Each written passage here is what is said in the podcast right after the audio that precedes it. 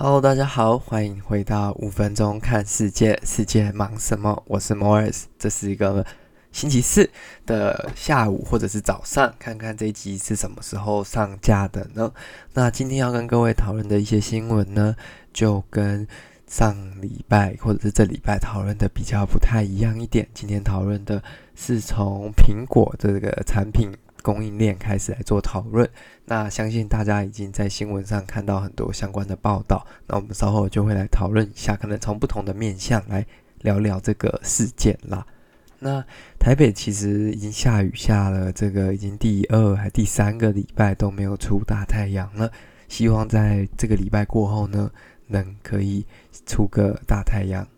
那大家都知道，说台湾的这些科技厂商其实帮苹果代工相当多的产品。那也不管是 iPhone 啊，还是 iPad，很多的晶片跟组装都是由台湾的厂商在做负责的。那其实我们就可以看到，说我们其实很少组装是 actually happen in Taiwan，就是在本身台湾境内，其实组装厂算是偏少的。大部分呢都是在海外地区，例如像是以前是在中国大陆或者是越南。或者是马来西亚，那现在呢，有一些厂商开始到印度去设厂，但是他们在印度设厂可能会遇到一些比较不一样的问题，跟之前在大陆还是越南比较不相同啦。那这个礼拜呢，伟创。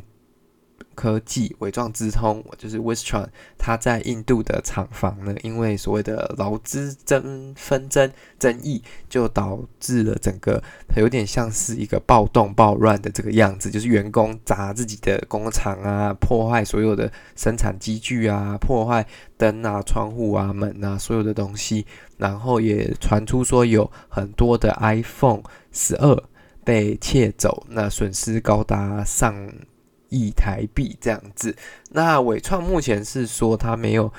虐待他的员工，或者是他有符合他们一开始所达成的劳资条件。但但是呢，但是那里的这些印度工人，他们就说哦，他们压低他们的薪酬，他们当初可能说我给你一个月一千，但实际后来可能只有给五百这样子，所以才导致整个暴力事件跟抗议越演越烈。那当地政府呢，已经开始调查说哦，这个起到底是怎么样的事情？到底是真的有压榨劳工，还是说的是有人在里面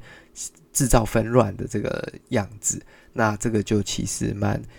困惑的啦，因为在其他国家比较没有这样子的状况发生过，或者是说没有这么大规模的，可能是比较小规模的。那 Apple 呢，在这个礼拜一也发出一个声明，就是说他们致力于保护所有整个供应链当中所有的人都要受到公平的、尊敬的对待。那他们在印度当地也有团队，立即正在展开调查，所以。这是纬创被 Apple 盯上了吗？就说，嗯，这真的怪怪的，是真的有状况，还是说这只是出来发个声明，也是蛮令人不解的啦。说这个到底是怎么样？因为其实不管是联发科啊、鸿海啊，或者是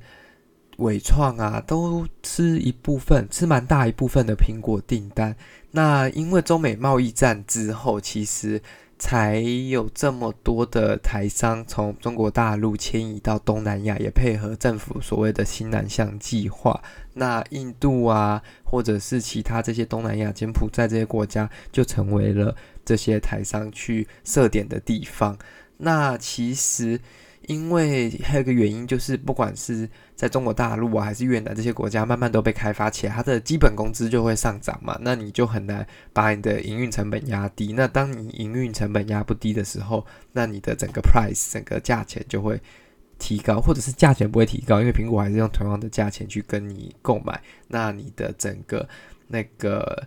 profit 就会减少，你的盈利的整个范围就会变得很少一点。那其实印度是一个比较相对来说对这些外来的生产或者是这些厂商，应该说要在印度生产的这种厂商算是比较新的一个地方啦。那因为那里的文化可能跟东北亚或者是东亚可能又不太一样，那它的政府的机制跟法规有没有到某一个程度呢？其实也不一定。那它整个社会的教育程度可能也没有东北亚或者是东亚或者是亚洲整个区域比起来。来得高啦，虽然它有很多很好的大学，但是印度那么大的一个 population，说实在，真的有受到高等教育的，其实还是小部分的精英分子，或者是非常努力的那种小孩，或者是有机会，至少你一定要有机会可以送到这些比较好的学校去就就读，不然有可能就像之前我们前几篇有报道过，就是比较农村、比较偏远地区的地方的小孩，就直接被当童工卖去柬埔寨等等了。那有专家就说呢，其实，在印度建立整个完整的供应链，至少还需要大概十年的时间，就是要整个不管社会、民主、文化、政府都跟上那个步调，其实要在一段时间的。那目前呢，伟创是说，他们报警之后，他们的调查是说，是有人恶意开始破坏公司的设备，然后开始燃烧汽车。那他们认为说，这是一场。犯罪暴力事件，而不是罢工事件，因为他们说当地的治安不好，那厂房又是当地可能算数一数二大的工厂，算是比较 high level 的 target，就是比较高敏感度的目标，或者是比较相对来说可能比当地旁边的那种干妈屌那种小商店，相对来说人家如果要抢，会觉得说哦，我抢这个会比较划算，所以变成。大家就是攻击的目标啦。那他们认为说，暴动者其实都是大部分都是外部进来的人，而不是他们自己的员工。其实伟创在当地也没有所谓自己的员工啦，他们都是类似像约聘，而且他们约聘也不是自己去找这些员工，他们都是透过那种劳力中介公司去找员工嘛。那这些有什么问题呢？就是说伟创会把钱付给这些中介公司，那这些中介公司呢，再把钱分发下去各个劳工，就是跟他们签约的那种工人，那这个就会变成说。他们有可能在某一个环节当中，谁偷偷抽了一笔钱，谁偷偷贪污了，那导致工人没拿到完整的薪水也是有可能。那因为伟创在推动所谓的本地化了 （localization），就是希望让更多的当地人有机会，那也有更多的当地人可以做到领导职位，就是管理阶层。所以在当地呢，是印度籍的总经理。那他其实上任之后，他们是说他们有变更一些人事以及劳务中介的关系，那很强势，有没有可能这样子引起不管是中介公司还是员工的反弹？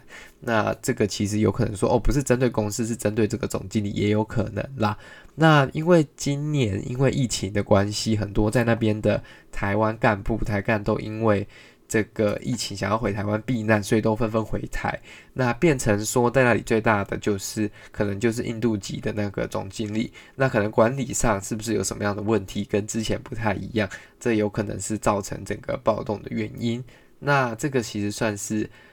比较特殊的个案了，因为在过去的历史当中，台商在海外设厂，虽然压榨别人这种事可以找到过去有历史记录的，但是造成这么大。的暴动可能还是第一次啦。那其实台商要转战这些比较不熟悉的区域，会遇到很多不同的困难啦。因为在这些国家呢，其实他们比较。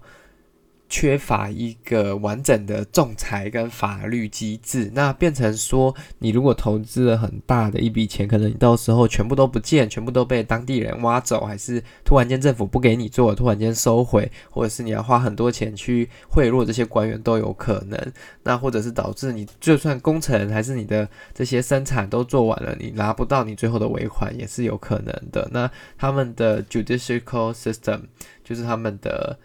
司法机制还不够完整，所以就是，就算你被坑了，你可能去反映也没有用，因为没有人救得了你。那就算有可能，好，法院判了，那结果也没有执行的力道。所以这些 law enforcement 或者是就是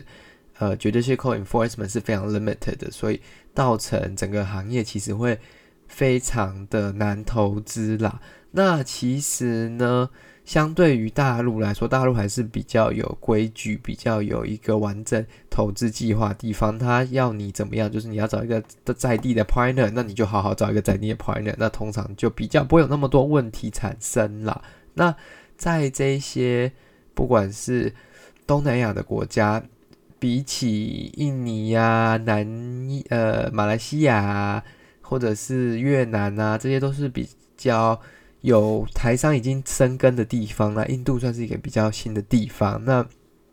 目前呢，根据我们经济部的资料，在那里总共有大概一百零五间台商左右。那所以这个数字其实跟很多开发或者是已经开发市场的台商比起来，真的差很多。你如果看越南有几间台商，看大陆不用说，大陆的几间台商，这一定是一个非常可怕的数字嘛。那其实不止纬创有去印度设厂，那台湾的那个鸿海富士康也有在印度建厂。那其实这就是不管是政府的新南向策策，还是就是我们有跟印度在二零一八年签订了一个算是。BTA 就是双方贸易协定跟投资协定这样子。那其实目前莫那个莫迪的政府呢，在印度也有一直在推一个叫做很像习主席的一个政策啊，叫做 Made in India，就是在印度生产制造。那他希望说把这些很多生产的留在印度，然后出口当做他们经济很大的一个支撑支柱这样。好的，今天的五分钟看世界，世界忙什么到这里结束了。感谢您的收听，如果你喜欢这个节目，再帮我推广分享给你的亲朋好友，谢谢大家，我们再见，拜拜。